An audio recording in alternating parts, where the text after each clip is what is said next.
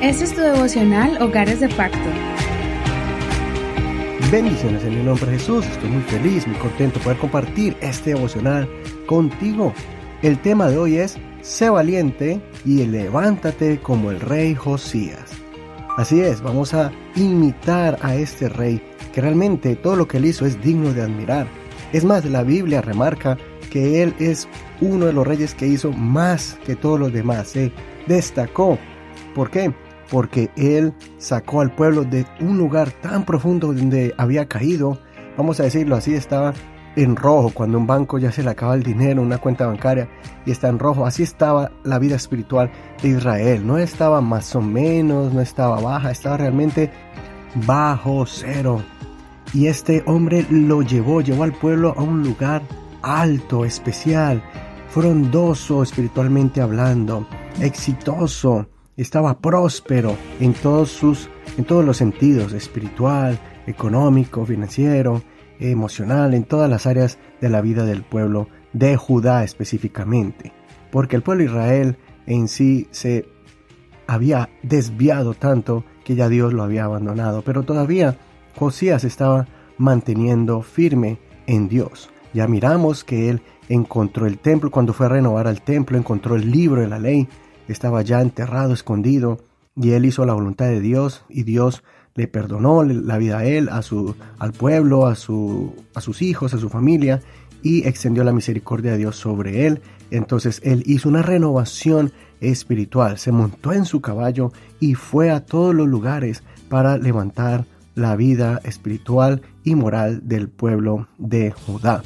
Esto lo vamos a mirar más adelante te pido el favor que leas todo el capítulo 23, hoy le corresponde al capítulo 23 de Segunda de Reyes. No te pierdas ningún detalle de esta historia magnífica del rey Josías. Vamos a leer desde el verso 4, eh, por cuestión de tiempo, a leer solo unos versos. Y el tema de hoy, recuerde, es Sé valiente y levántate como el rey Josías. Verso 4. Entonces el rey mandó al sumo sacerdote Ilquías, a los sacerdotes de segundo orden y a los guardias de la puerta que sacaran del santuario del Señor todos los objetos que habían sido hechos para Baal, para Acera y para todo el ejército de los cielos. Los quemó fuera de Jerusalén en los campos de Quedrón e hizo llevar sus cenizas a Betel. Quitó a los sacerdotes idólatras que los reyes de Judá habían puesto para que quemaran incienso en los lugares altos de las ciudades de Judá y en los alrededores de Jerusalén, también a los que quemaban incienso a Baal, al sol, a la luna, a los signos del zodiaco y a todo el ejército de los cielos. También sacó de la casa del Señor el árbol ritual de acera, fuera de Jerusalén, al arroyo de Quedrón, y lo quemó en el arroyo de Quedrón. Lo redujo a polvo y arrojó su polvo sobre el sepulcro de los hijos del pueblo, y destruyó las habitaciones de los varones consagrados a la prostitución ritual, las cuales estaban en la casa del Señor, donde las mujeres hacían tejidos para acera. Ahora pasemos al verso 19 al 20. Josías también quitó todos los santuarios de los lugares altos que estaban en las ciudades de Samaria, que habían hecho los reyes de Israel, provocando a ira al Señor. Hizo con ellos conforme a todo lo que había hecho en Betel. Además, mató sobre los altares a todos los sacerdotes de los lugares altos que estaban allí, y sobre ellos quemó huesos humanos. Después regresó a Jerusalén. ¡Wow! ¡Qué labor que hizo este rey! Hoy solamente vamos a estudiar este capítulo honrando la vida de Josías en honor por su labor. Este capítulo es muy impresionante porque podemos ver la depravación donde se encontraba el pueblo de Israel y Judá. Ellos tenían prácticas oscuras, practicaban la hechicería, la lectura del zodíaco, la idolatría a dioses paganos, la prostitución religiosa, el sacrificio de niños y muchas otras abominaciones. Todas estas las eliminó Josías en un acto extraordinario.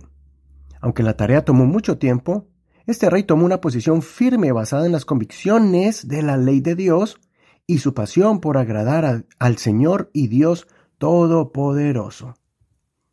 Es sorprendente cómo años de decadencia espiritual se fueron renovando día a día a medida que este rey iba por las ciudades y los pueblos destrozando los altares e ídolos paganos, eliminando a los sacerdotes falsos y restaurando en sus lugares a los sacerdotes levitas para que enseñaran al pueblo el verdadero camino para agradar a Dios. Espero que este capítulo te inspire a seguir el ejemplo de Josías, que aunque era un rey joven, éste se capacitó en todo lo concerniente a la ley de Dios para poder gobernar este pueblo con sabiduría, así como lo hizo su antepasado Salomón. Reinar con gracia, como lo hizo su antepasado David, y tomar acción como lo hizo su antepasado Ezequías.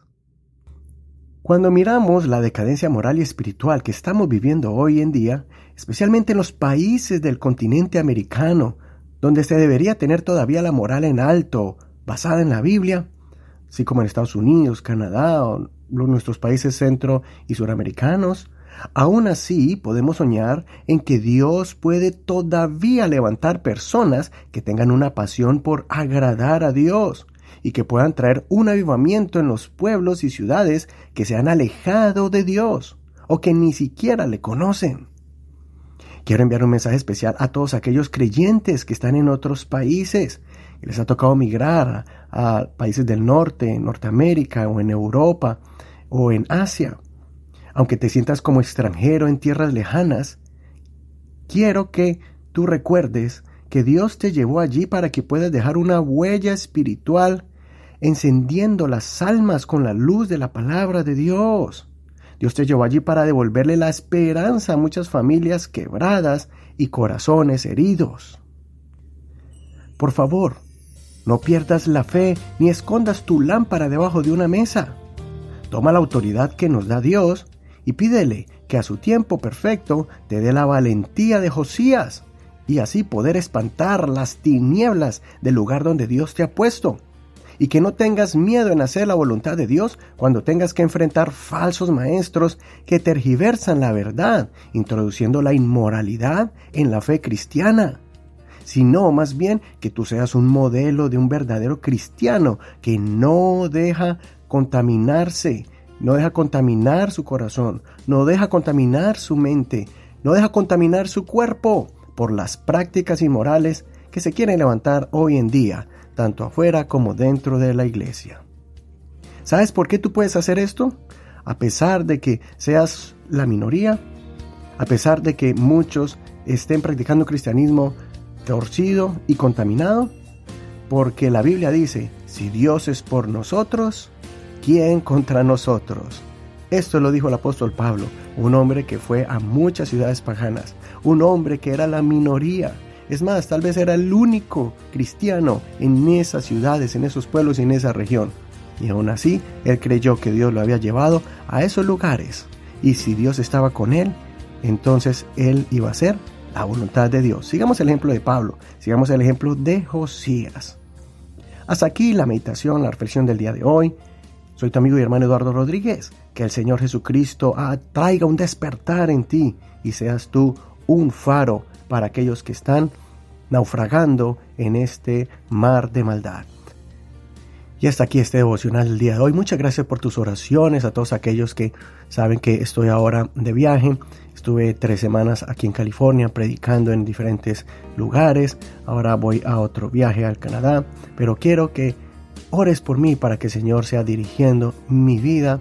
Es lo único que les pido acá y gracias a todos ustedes por sus oraciones, por compartir este devocional. Eso sí, también les pido que lo compartan con todos sus amigos o en las redes sociales, allá en Facebook, búscanos como Hogares de Pacto Devocional.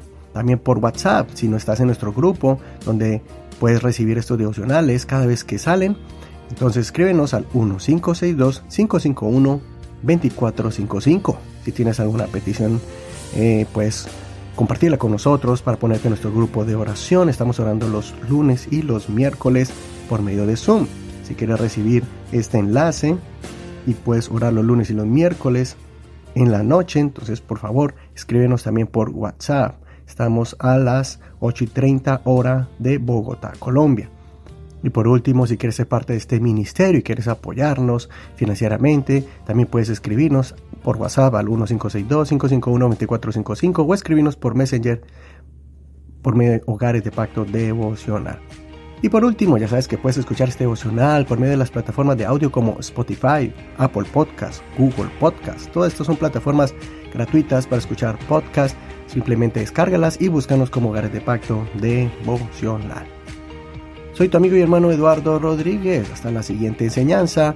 Vamos a seguir con Segunda de Reyes capítulo 24. Bendiciones.